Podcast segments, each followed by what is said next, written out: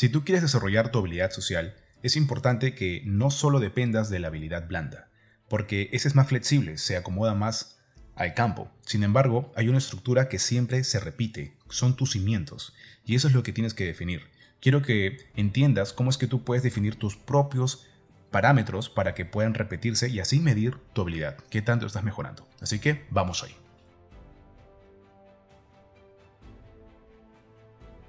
De primero quiero que te resistas a la idea de que sea algo muy complicado, que es algo muy complejo. En realidad tienes que empezar con un cimiento, con una base, y luego lo demás que sea muy flexible. ¿Dónde va a ser el tema de la flexibilidad? Si estamos hablando netamente de habilidad social, pueden ser tus respuestas. Ahora te voy a explicar cómo lo puedes hacer. Y de lo que es habilidad dura, tus cimientos van a ser lo que tú vas a repetir constantemente para que sea, digamos, tu base. ¿Y cuáles son mis bases en mi caso? En mis bases, y creo que la de toda persona, es justamente cómo, cómo se expresa con su cuerpo, cómo se expresa con su voz.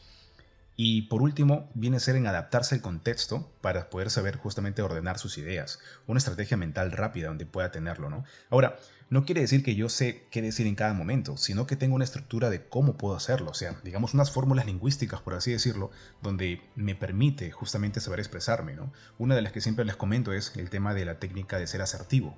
Tengo una estructura mental donde puedo yo expresarme sin, digamos, sin ser tan agresivo cuando se trata de temas delicados. Ahí viene a ser el punto de tener una estrategia fija, digamos, de tener cimientos, de tener bases, porque eso es lo que se repite constantemente y te vas haciendo mejor. Hay gente que se desarrolla más rápido que otra porque son muy metódicos. El tema de ser metódico ayuda en este aspecto. No en todos, me refiero en toda tu interacción completa, no, sino en este aspecto donde tú defines tus bases. Entonces, si tú defines cuál va a ser en base tu lenguaje corporal, cómo va a ser en base tu, tu, tu voz, cómo la vas a expresar, las inflexiones que vas a usar, es importante para que sepas cómo mejorarla más adelante. Si tienes la capacidad o tienes la oportunidad de grabarte en las interacciones que haces, puedes escucharte luego cómo es que lo haces, puedes verte cómo es que lo haces, y esa reflexión, ese conocimiento te va a permitir mejorar. Y ahora, ¿cómo hacemos con el tema de la habilidad blanda hacia arriba, no es cierto? Cuando tú eres más flexible, digamos que en cierta parte también es el tema de adaptarse, incluso improvisar un poco, y eso ya, como te comenté, corresponde a la habilidad blanda, ¿no? Y lo que a mí mejor me sirve es preguntarme qué hice bien y qué cosa puedo mejorar muy puntual. ¿Qué hice bien? Pues posiblemente respondí a tiempo, sin titubear. ¿Qué cosa puedo mejorar? Pues la respuesta no tenía tanta, digamos, no fue muy razonada, entre comillas, no estaba tan adaptada al contexto, fue algo así como pensado rápidamente, ¿no? Entonces la expresión estuvo bien, fui fluido a conversar, pero digamos que el verbo, ¿no? Lo que verbalicé no estaba de acuerdo a la idea. Entonces, luego de ello yo puedo maquetar mis ideas, saber cómo puedo hacerlo bien la próxima vez, y eso queda como un registro mental en tu cabeza, en tu subconsciente, para que ya luego en otra interacción sepas qué decir. Créeme, por eso es importante equivocarte bastante para que tengas como un registro de qué hacer en una próxima interacción. Y esto sirve si en caso tú, tú tienes experiencia de calidad, porque es muy diferente a alguien que tiene 25 o 20 o 20 o 10 o 15 años de experiencia expresándose, pero nunca tiene esta reflexión. Entonces simplemente es tiempo porque pasó el tiempo, ¿ok? También es muy importante diferenciar esto entre que alguien tiene 5 años de experiencia pero reflexionando de calidad versus alguien que puede tener 15, pero simplemente haciendo lo mismo sin tener un poco de reflexión o de poder saber cómo mejorar. Así que es muy importante esto.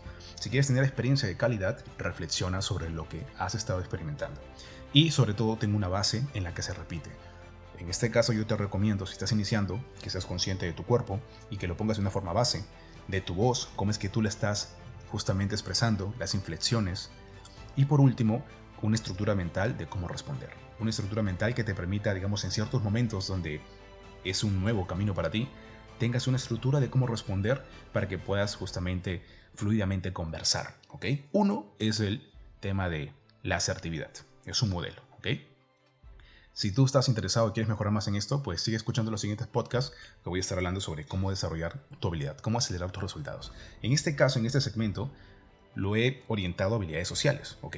Porque me pareció oportuno justamente cómo puedes moldear esta habilidad en base a una habilidad dura, que sería como que contraintuitivo por los conceptos, pero en realidad es lo más natural que existe, ¿ok? Así que incluso te invito a que me compartas qué persona piensas tú que lo hace natural, pero si nos ponemos a investigar un poco más, a indagar un poco más adentro, nos damos cuenta que para mejorar hay que medir y para medir justamente hay que definir parámetros y él obviamente o ella tiene unos parámetros establecidos de los cuales nace toda su naturalidad. Bien, así que bueno, un fuerte abrazo, coméntame si tienes inquietudes, propon temas tanto por Instagram como por mi página, ok, por WhatsApp también. Tengo un nuevo, WhatsApp, WhatsApp, así que te invito a que lo revises en mi fanpage o si no también en mi Instagram. Así que me despido hasta un siguiente podcast. Y bueno, un paréntesis para los que han escuchado hasta el final. Como se han dado cuenta en los últimos tres podcasts, no han estado tan tiempo, tanto a tiempo, ¿ok? Y era por el tema de que justamente les comenté que era importante tener un equipo. Entonces, en estos momentos hay muchas cosas de trabajo por hacer. Y sí, se me han complicado un poco los tiempos.